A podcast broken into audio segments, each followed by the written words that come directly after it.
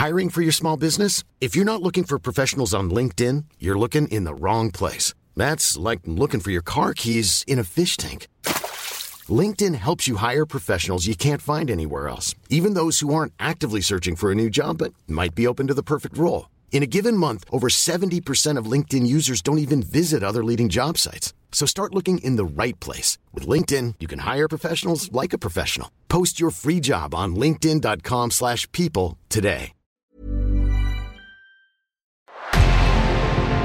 En revenant à la lampe à huile, je ne crois pas au modèle Amish. There is one more thing. Don't try to be too smart.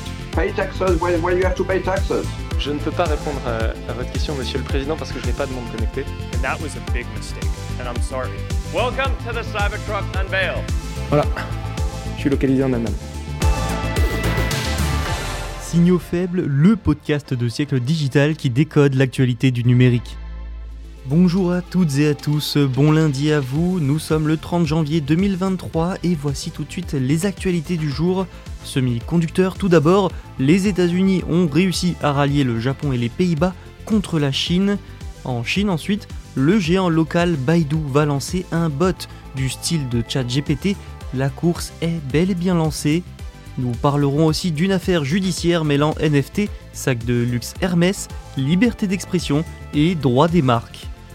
Et enfin, nous parlerons automobile avec Mercedes, premier constructeur à proposer la conduite autonome de niveau 3 aux États-Unis. Un programme chargé aujourd'hui, hein Allez, on ne tarde pas, c'est parti, bonne écoute. La guerre des semi-conducteurs continue. Les États-Unis sont bien décidés à continuer les blocages, sanctions et autres restrictions à l'encontre de la Chine en ce qui concerne les puces, mais pour qu'elles soient efficaces, il fallait le soutien des alliés, mais surtout de deux pays importants dans ce secteur, à savoir le Japon et les Pays-Bas. Côté néerlandais, on compte en effet ASML, entreprise qui fabrique parmi les meilleurs équipements et machines pour produire des semi-conducteurs. Côté japonais, on compte Nikon et Tokyo Electron. Seulement, les alliés font de la résistance, ou du moins faisaient. Et oui, l'accord n'a pas été officialisé et sa mise en œuvre pourrait prendre plusieurs mois, mais l'essentiel est acquis selon Bloomberg. Les États-Unis auraient convaincu les Pays-Bas et le Japon de les rejoindre pour contrôler plus strictement les exportations vers la Chine. Dans cette course mondiale aux puces les plus avancées, les États-Unis ont une stratégie à double tranchant pour les concurrents, subventionner d'une part les installations d'usines de semi-conducteurs dans le pays, avec pas moins de 52 milliards de dollars d'aide L'autre tranchant, c'est ralentir les progrès de la Chine, un dernier aspect qui demande forcément la coopération des alliés. Le Premier ministre japonais Fumio Kishida s'est rendu à Washington le 13 janvier. Le 17 janvier, c'était au tour du Premier ministre néerlandais, Mark Rutte. Sans surprise, il a été question donc de Chine et de semi-conducteurs. Pour ne froisser personne, ou presque, Washington avait quand même veillé à ne pas pénaliser d'emblée les entreprises de pays tiers opérant en Chine.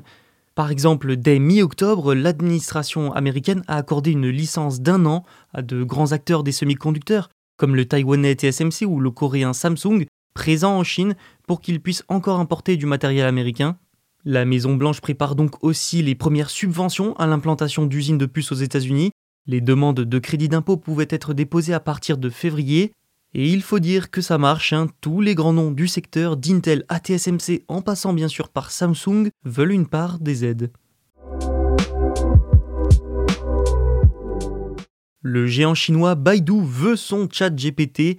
Pour les retardataires, ChatGPT c'est un robot conversationnel, une intelligence artificielle qui permet d'écrire des textes en réponse à une demande que vous lui formulez. Il répond aussi à vos questions, Malgré des défauts indéniables et de plus en plus nombreux, ChatGPT offre quand même une immensité de nouveaux usages et connaît un succès assez impressionnant, il faut le dire. Et c'est la création d'OpenAI, une entreprise proche de Microsoft. Microsoft qui est son premier investisseur et qui compte intégrer l'intelligence artificielle dans plusieurs outils, dont son navigateur Bing. Sans surprise, cette perspective fait trembler les concurrents jusqu'en Chine. Baidu prévoit donc de déployer un service de chatbot similaire à ChatGPT la plus grande société de moteurs de recherche de Chine prévoit de lancer une application de type ChatGPT en mars en l'intégrant dans ses principaux services de recherche. Le nom de l'outil n'a pas encore été décidé, mais il permettrait aux utilisateurs d'obtenir des résultats de recherche sous la forme d'une conversation, comme avec ChatGPT du coup. Baidu a dépensé des milliards de dollars dans la recherche sur l'IA depuis plusieurs années pour passer notamment du marketing en ligne à une technologie plus approfondie, technique et grand public. Son système Ernie est par exemple un modèle d'apprentissage automatique à grande échelle qui a été basé sur des données accumulées sur plusieurs années. Ce système serait la base du prochain outil type ChatGPT. Rappelons aussi que le média BuzzFeed, en crise économique, a décidé de déléguer certaines tâches à ChatGPT, comme l'élaboration des quiz, contenu qui fonctionne d'ailleurs le plus sur ce site. Ces actions ont plus que doublé après l'annonce. Les possibilités économiques sont donc assez grandes elles aussi, hein. Mais la commercialisation d'un tel produit n'est pas encore acquise, ça peut tout de même se révéler difficile, et Baidu, vous vous en doutez, n'est pas seul sur le coup. Google tremble légèrement devant l'avance que Microsoft est en train de prendre sur l'intelligence artificielle à travers ChatGPT essentiellement. Google veut donc rattraper son rival et a réaffecté pour ça des équipes d'ingénieurs pour travailler sur les intelligences artificielles. Messieurs, dames, la course à l'intelligence artificielle est lancée. Connaissez-vous les sacs à main Birkin fabriqués par la marque de luxe française Hermès? Depuis des années, ces sacs riment avec richesse. Ils sont vendus dans quelques boutiques seulement, après des mois d'attente, à des prix mirobolants, à des dizaines de milliers de dollars, ou d'euros, c'est selon, et à la revente, c'est encore mieux. Mais pourquoi parle-t-on donc de sacs de luxe dans Signaux Faibles? Eh bien parce qu'un artiste a, en 2021, créé une nouvelle façon de détenir un Birkin, il en a fait des NFT, des jetons non fongibles numériques. Cet artiste, c'est Mason Rothschild. Il a créé une série de 100 images numériques qu'il a appelées Meta Birkins. Ces images représentent des sacs à main recouverts de fourrure de la même forme et du même style que le Hermès du coup. Ces produits de luxe numérique, il les a vendus sous forme de jetons numériques sur des marchés virtuels et tenez-vous bien, ces NFT se sont parfois vendus à des prix similaires aux vrais sacs à main. Sauf que voilà, à partir de lundi, les Meta Birkins de Mason Rothschild seront jugés à New York, une affaire entre le droit des marques et les protections de la liberté d'expression. Hermès cherche en effet à empêcher l'artiste d'utiliser sa marque, ainsi que la destruction des NFT concernés et de ses bénéfices, sans oublier des dédommagements financiers. Mason Rothschild affirme lui que ces Meta Birkins sont des œuvres d'art et donc à ce titre protégées par le premier amendement américain. Et là où c'est intéressant, c'est que ce procès représente un premier vrai test sur la manière dont une entreprise peut exercer ses droits contre des actifs virtuels, des NFT, qu'elle n'a pas autorisés. Cette affaire fait aussi revenir sur le devant de la scène le spectre d'un métavers non réglementé, chaotique. Elle pourrait donc faire jurisprudence. D'autres affaires ont été réglées avant le procès, notamment un différend sur les droits d'auteur entre le réalisateur hollywoodien Quentin Tarantino et Miramax, en cause la tentative du réalisateur de vendre aux enchères des scènes exclusives du film Pulp Fiction sous la forme de NFT. Hermès poursuit Mason Rothschild depuis janvier 2022, le qualifiant de spéculateur numérique qui cherche à s'enrichir rapidement. Alors cette affaire va-t-elle changer la donne pour la question de propriété des NFT Réponse prochainement. Parlons automobile maintenant. Mercedes-Benz a annoncé être le premier constructeur automobile à recevoir l'approbation du gouvernement américain pour une conduite autonome de niveau 3. La société a déclaré qu'elle s'était auto-certifiée au Nevada pour l'utilisation de sa fonction Drive Pilot.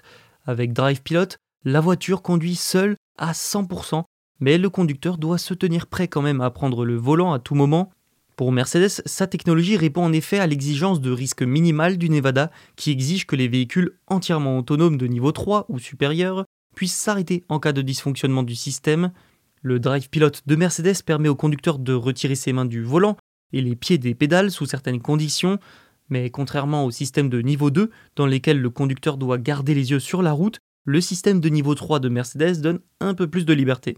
Avec cette technologie, le conducteur doit quand même garder son visage visible pour les caméras embarquées du véhicule à tout moment, il peut tourner la tête pour parler à un passager, jouer à un jeu sur l'écran du véhicule, mais si quelque chose passe devant son visage, alors le système se désengage. En gros, ce système ne permet pas au conducteur de faire une sieste ou d'aller sur la banquette arrière. Par contre, il faut dire aussi que beaucoup de constructeurs comme Waymo ne veulent pas travailler sur le niveau 3, lui préférant directement le niveau 4. Des études ont en effet montré que lorsque les gens ont été déconnectés de la conduite pendant une longue période, ils peuvent réagir de manière excessive lorsqu'ils prennent soudainement le contrôle dans une situation d'urgence, ce qui peut entraîner un accident. Sachez qu'il existe au total pour l'instant 5 niveaux, l'autopilote de Tesla étant au niveau 2. En France, le niveau 3 désigne une conduite autonome limitée à une vitesse de 60 km/h, ne pouvant être déclenchée que sur des routes sans piétons ni cyclistes, avec un séparateur de voies et sur des autoroutes encombrées. Avec la technologie de niveau 4, le véhicule peut maîtriser des situations de circulation très complexes sans l'intervention du conducteur. Nous verrons donc ce que donne déjà le niveau 3 réellement sur les routes au quotidien aux États-Unis. Merci pour votre écoute. N'oubliez pas, on se retrouve dès demain, comme d'habitude, pour un nouvel épisode. Planning for your next trip?